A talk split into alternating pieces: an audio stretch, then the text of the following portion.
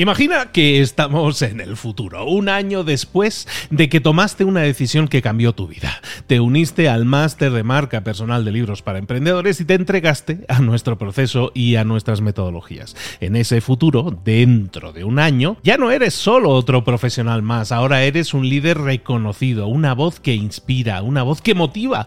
Tu marca personal brilla ahora con claridad y con propósito. ¿Recuerdas cómo sentías curiosidad y emoción al inscribirte al máster?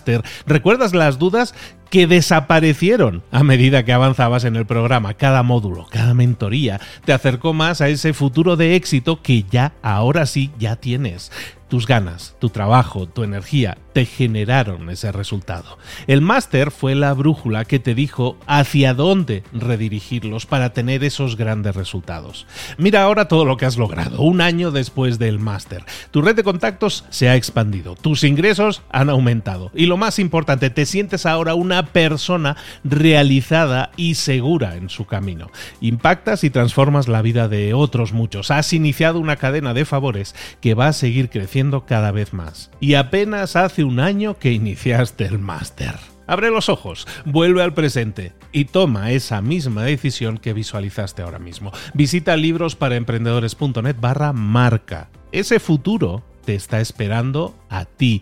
¿Estás listo? ¿Estás lista para hacerlo realidad? Reserva tu entrevista conmigo directamente en librosparaemprendedores.net barra marca. Mentor 365, las siete áreas clave de tu empresa. Comenzamos.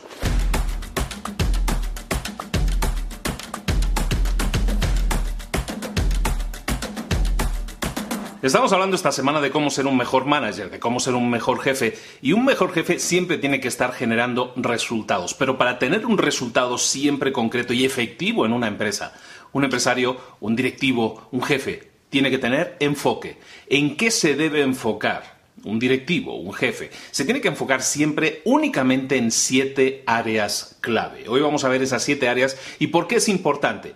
Porque si tú te enfocas en tener, y, hay que alimentar todas esas áreas, si te enfocas en tener todas esas áreas alimentadas, evidentemente alguna va a tomar más protagonismo que la otra. Está bien, pero si tienes todas esas áreas y te preocupas de todas esas áreas, que son siete nada más, esos siete puntos te van a conceder ahora sí muchísimos más resultados a muchísimos niveles. Vamos a ver, como son siete, vamos a ir rapidito para verlas todas un poquito en detalle. La primera área de, clave que tienes que cuidar en tu empresa, siendo un jefe, siendo un directivo y la verdad también siendo un empleado, la primera área clave es la del cliente. Siempre tienes que estar cuidando a tu cliente. Pero ¿quién es el cliente? El cliente no solo es la persona que compra el producto y servicio, también es eso un cliente y lo tienes que tener satisfecho, evidentemente. Pero ¿a quién más tienes que tener satisfecho? Y es también tu cliente siendo un jefe a tu jefe. Si, él, si tú eres el director pero tienes al dueño, o si tú eres un, un gerente y tienes a un director por encima, también ese es tu cliente y también lo tienes que tener contento, porque si lo tienes contento, entonces pues, tu trabajo está asegurado, ¿de acuerdo? Si eres un empleado, evidentemente también tienes un cliente que es tu jefe,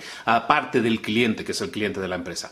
Y un tercer cliente es si tú eres un jefe, a la persona o personas a las que tienes que cuidar son a los miembros de tu equipo. Es fundamental que cuides a tu equipo, que lo tengas satisfecho, que lo tengas motivado, que lo tengas alegre, eso te va a generar muchas alegrías. La segunda área clave en la que te tienes que concentrar es la financiera. Cuando tú estás trabajando en una empresa tienes que generar resultados. ¿Cómo son los resultados financieros? ¿Cómo los medimos? Siempre por ingresos y por gastos. ¿Y qué tienes que hacer? La palabra clave en el área financiera siempre va a ser maximizar. Tienes que maximizar tus ingresos y bueno, sí, ahora sí, maximizar el ahorro que puedes tener. Siempre reducir costos, aumentar ingresos. Esa es la clave para tener, no es nada, no es nada nuevo, no te descubro nada nuevo, pero esa es la clave en la que nos tenemos que concentrar y el área de finanzas básicamente al final siempre se va a reducir a esos dos casos. Concéntrate en uno de ellos y vas a tener buenos resultados. Concéntrate en los dos, vas a tener resultados espectaculares. Hemos visto dos áreas, la primera clientes, la segunda financiera. ¿Cuál es la tercera? Importantísima. En esa se basa el futuro de la empresa, la calidad. En el presente tú te estás cuidando de tus clientes, de, de, las finanzas y todo eso, lo entendemos, pero el futuro lo diseñas a través de la calidad. La calidad no solo la de tus productos y servicios, también, evidentemente, tienes que cuidarlos al máximo y siempre estar mejorando, pero también la calidad de tu servicio, la calidad de tus procesos, la calidad de tus sistemas. Tienes que estar constantemente preguntándote, ¿estamos ofreciendo la mayor calidad posible? Tienes que hablar con tus equipos, también con tu gente y decirles, ¿estamos trabajando en calidad? ¿Estamos trabajando en tener la mayor calidad posible? Es obligatorio que lo hagas, que te concentres, que generes esa cultura de la calidad en tu empresa, porque eso son las semillas que plantas hoy que van a ser la comida de mañana, son el futuro del mañana. Es importante que lo tengas siempre en cuenta. Luego, otra, otra área importante, esa es la tercera. La cuarta es la productividad. La productividad, lógicamente, tú tienes unos recursos, que pueden ser recursos humanos, pueden ser recursos tecnológicos, que son limitados, no tienes recursos ilimitados, nadie los tiene, bueno, a lo mejor una o dos personas en el mundo los puedan tener más o menos, pero no es lo normal. Entonces, si tú tienes unos recursos que son limitados, entonces, ¿qué tienes que hacer? Hacer el mejor uso de ellos, hacer un uso óptimo. ¿Cómo? Pues haciendo que produzcan más, mejor, haciendo que esos recursos produzcan lo mejor posible. Para eso tienes que analizar cómo están trabajando, si es de manera óptima, estudiar sus sistemas, la forma en que están trabajando, tienes que definir metas, tienes que definir tareas específicas, tareas de enfoque, todo eso es en lo que tienes que trabajar cuando estés trabajando en el área de la productividad dentro de tu empresa. Esa era la cuarta área. ¿Cuál es la quinta área? La innovación. Y suena muy bien el I D, la innovación, investigación, desarrollo y todo eso. Suena muy bien y, mucha gente dice, mi empresa tengo que tener más innovación. Pero eso no es algo que se decide en una reunión y ya. La innovación también requiere de siembra, también requiere de cuidado. Tienes que crear una cultura en tu empresa que propicie que la gente innove, que la gente proponga nuevas ideas, que de eso se trata la innovación. Si tú no, si tú no estás propulsando esto en tu propia empresa, si tú no animas a la gente a que participe, si tú no haces encuestas entre la gente, si tú no generas reuniones en las que haya, eh, ahora sí, brainstormings de, de lo que tú crees como empleado que podría hacer la empresa para mejorar el producto, para mejorar el servicio, para mejorar el sistema, para mejorar la entrega, para mejorar todas las áreas, nunca vas a estar innovando. La innovación no es una decisión que toma el director y ya está, es, una, es un cambio en la cultura y eso es algo que tiene que hacer y es encargado de hacerlo una plantilla directiva en una empresa. ¿De acuerdo? Ese era el quinto. ¿Cuál sería el sexto? Bueno, pues ahora sí, el sexto es importantísimo. El sexto es la gente. Si tú tienes empleados, ¿Estás preocupándote de su crecimiento, sí o no? Hay mucha gente que dice, no, pues yo ya les pago bien, ya con eso están cumplidos. No, no es así. El crecimiento de la gente es que se sientan satisfechos, que se sientan orgullosos de trabajar donde están. ¿Estás invirtiendo en la educación, en su crecimiento para que mejoren?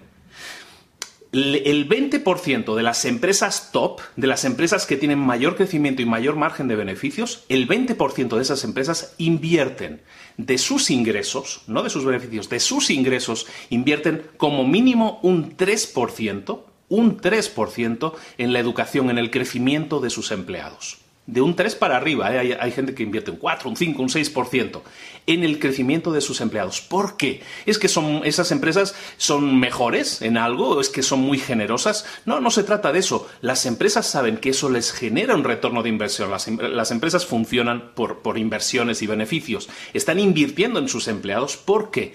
Porque por cada dólar que tú inviertes en la educación o en el crecimiento, llamemos el crecimiento de tus empleados, por cada dólar que inviertes, recibes de 10 a 32 dólares de beneficio, de retorno de inversión. ¿Qué empresa no querría tener eso? Pues cualquier empresa lo puede tener. No es que solo las empresas grandes puedan hacerlo, todos podemos hacerlo, pero tenemos que hacerlo. ¿De acuerdo? Crecimiento de los empleados es fundamental. Y el último área, la última área en la que un jefe debería estar eh, concentrándose es la área del ambiente organizacional, de la gestión organizacional de la empresa. ¿Por qué? Porque una empresa no es solo alguien le paga un sueldo a alguien y éste hace un trabajo y se va a casa. No, ese ambiente que tú puedes generar en la organización es fundamental que lo promulgues, que lo animes, que suceda, ¿para qué? No solo para la innovación, como decíamos antes, sino también para que la gente se sienta satisfecha, se sienta orgullosa, pueda participar.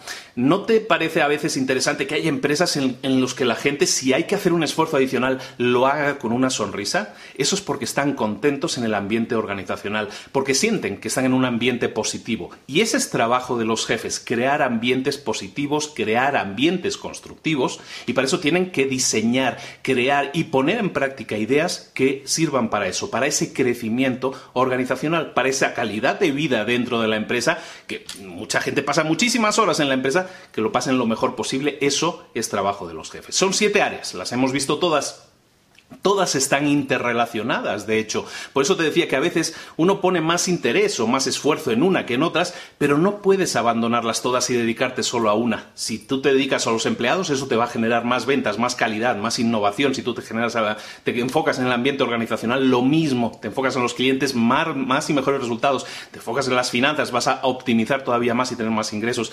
Todas son importantes todas son necesarias. Tienes que dedicarle tiempo al crecimiento en todas, porque ese crecimiento va a impactar directamente en tu empresa. Si tú eres un empleado y dices, este vídeo no es para mí porque estás hablando de los jefes y para los jefes, recuérdalo, tú puedes ser también un empleado proactivo, un empleado que aporta a su empresa y que aporta a todas esas siete áreas. Enfócate también en, en pensar cómo podrías tú ayudar a tu empresa en esas áreas y te vas a dar cuenta que tú también tienes en tu mano a aportar para el crecimiento de tu empresa. La tarea del día, por lo tanto, es que pienses, vamos a pensar y vamos a aplicar. Punto uno, piensa en las siete áreas de tu empresa. Te estás, eh, eh, ¿En qué cosas podrías tú ahora mismo aplicar tu enfoque? ¿En qué cosas podrías enfocarte? ¿En qué área podrías enfocarte para generar más y mejores resultados? Escoge una y ve de una en una, haz una lista de las siete áreas y empieza a pensar qué se podría hacer en esta área, qué podría proponer a mi empresa que hicieran en esta área. Te aseguro que un empleado también lo puede hacer y un empleado proactivo que se preocupa por, la, por el bienestar organizacional o por el crecimiento, por los resultados de su empresa, es un empleado súper bien visto y que evidentemente algún día podría llegar también a ser jefe. En definitiva, empieza a trabajar en estas siete áreas. Hay trabajo que hacer, pero enfócate en ellas. Todo lo demás es superfluo. Enfócate en ellas y los resultados de tu empresa van a mejorar. Los resultados de tu empleo van a mejorar. Los resultados de tu emprendimiento también van a mejorar.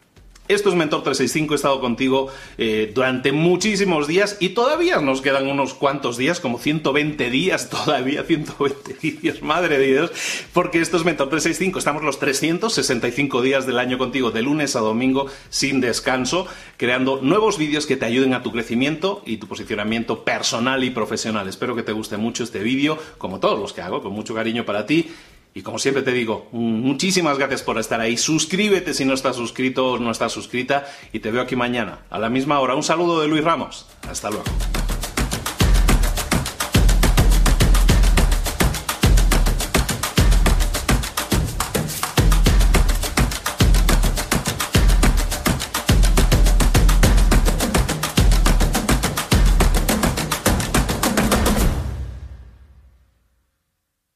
¿Eres un coach, consultor, emprendedor digital o un profesional independiente? Apasionado por tu área de conocimiento, te presento entonces mi máster de marca personal. Es un viaje transformador de seis meses diseñado para ti y que lleva ya más de 10 ediciones funcionando y ayudando a cientos de profesionales como tú a destacar, a sobresalir, a convertirse en referentes. En el máster de marca personal vas a aprender a construir y escalar tu propia marca personal, convirtiéndote en esa voz líder en tu sector mientras construyes además más un negocio sólido y rentable. Como Celia, por ejemplo, que pudo dejar su trabajo a tiempo completo para dedicarse a su pasión, las finanzas, y ahora lidera una escuela con miles de alumnos a los que ayuda a transformar sus finanzas y factura además 6 y 7 cifras y tiene millones de seguidores. Gracias al máster, su sueño pasó de ser una idea a una realidad rentable y reconocida. Este es el momento